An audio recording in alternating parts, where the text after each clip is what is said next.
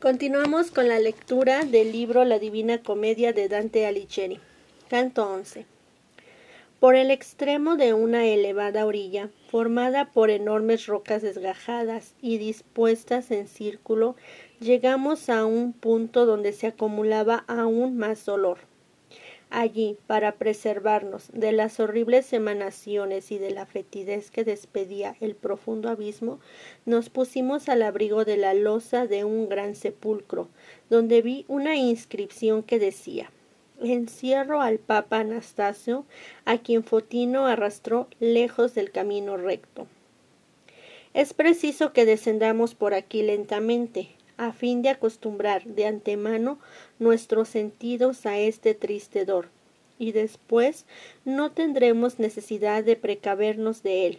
Así habló mi maestro, y yo le dije Busca algún recurso para que no perdamos el tiempo inútilmente, a lo que me respondió Ya ves que en ello pienso.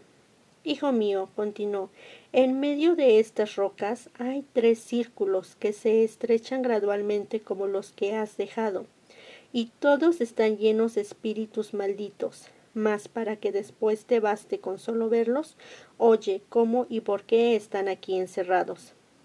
De cuántas maldades se atraen la ira del cielo, la injuria es el fin y se llega a este fin que redunda en perjuicio de otros, bien por medio de la violencia, bien por medio del fraude.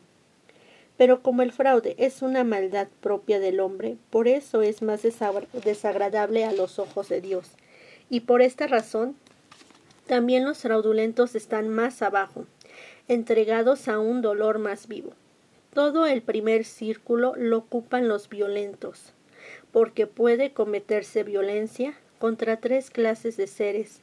Está construido y dividido en tres recintos se puede, en efecto, cometer violencia contra Dios, contra sí mismo y contra el prójimo, y no sólo contra sus personas, sino también contra sus bienes, como lo comprenderás por estas claras razones. Se comete violencia contra el prójimo, dándole la muerte o causándole heridas dolorosas, y contra sus bienes por medio de la ruina, del incendio o de los latrocinios. De aquí resulta que los homicidas, los que causan heridas, los incendiarios y los ladrones están atormentados sucesivamente en el primer recinto. Un hombre puede haber dirigido su mano violenta contra sí mismo o contra sus bienes, justo es, pues que purgue su culpa en el segundo recinto, sin esperar tampoco mejor suerte aquel que por su propia voluntad se priva de vuestro mundo, juega, disipa sus bienes o llora donde debía de haber estado alegre y gozoso. Puede cometer violencia contra la divinidad el que reniega de ella y blasfema con el corazón, y el que desprecia la naturaleza y sus bondades. He aquí porque el recinto más pequeño marca con su sello a Sodoma y a Caors, y a todo el que despreciando a Dios le injuria sin hablar desde el fondo de su corazón. El hombre puede emplear el fraude que produce remordimientos en todas las conciencias, ya con el que de él se fía, ya también con el que desconfía de él. Este último modo de usar del fraude parece que sólo quebranta los vínculos de amor que forma la naturaleza. Por esta causa están encadenados en el segundo recinto los hipócritas, los aduladores, los hechiceros, los falsarios, los ladrones, los simoniacos, los rufianes, los barateros, y todos los que se han manchado con semejantes e inmundos vicios. Por el primer fraude, no sólo se olvida el amor que establece la naturaleza, sino también el sentimiento que le sigue y, y de donde nace la confianza.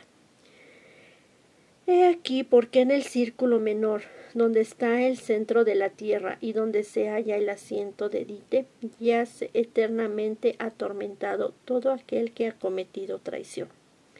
A tal discurso contesté Maestro, tus razones son muy claras y bien me dan a conocer por medio de tales divisiones ese abismo y la muchedumbre que la habita. Pero dime, los que están sumergidos en aquella laguna cenagosa, los que agita el viento sin cesar, los que azota la lluvia y los que chocan entre sí, lanzando tan estridentes gritos, ¿por qué no son castigados en la ciudad del fuego si se han atraído la cólera de Dios?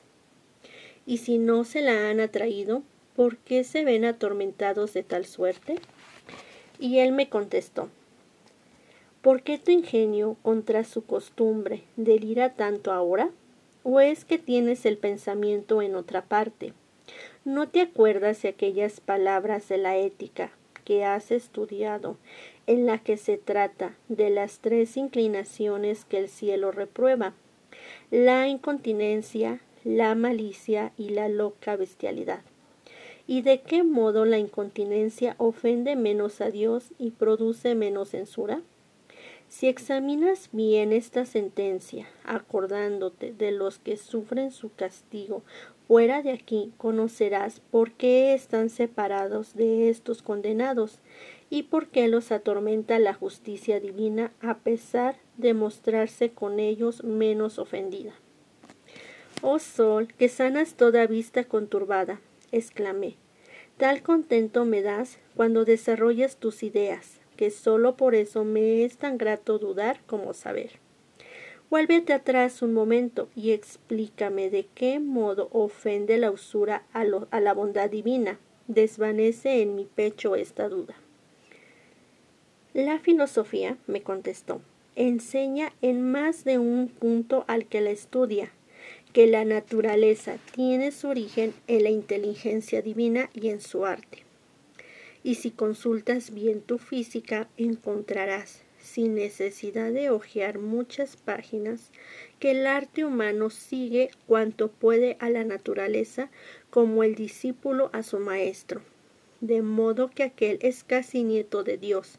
Partiendo pues de estos principios sabrás, si recuerdas bien el Génesis, que es conveniente sacar de la vida la mayor utilidad y multiplicar el género humano el usurero sigue otra vía, desprecia a la naturaleza y al arte, y coloca su esperanza en otro lugar. Ahora sígueme, que el avanzar me place. Los peces suben ya por el horizonte, el carro se ve hacia aquel punto donde expira coro, y lejos de aquí la elevada orilla parece que disminuye. Hasta aquí lo dejamos, nos vemos en un canto más próximamente.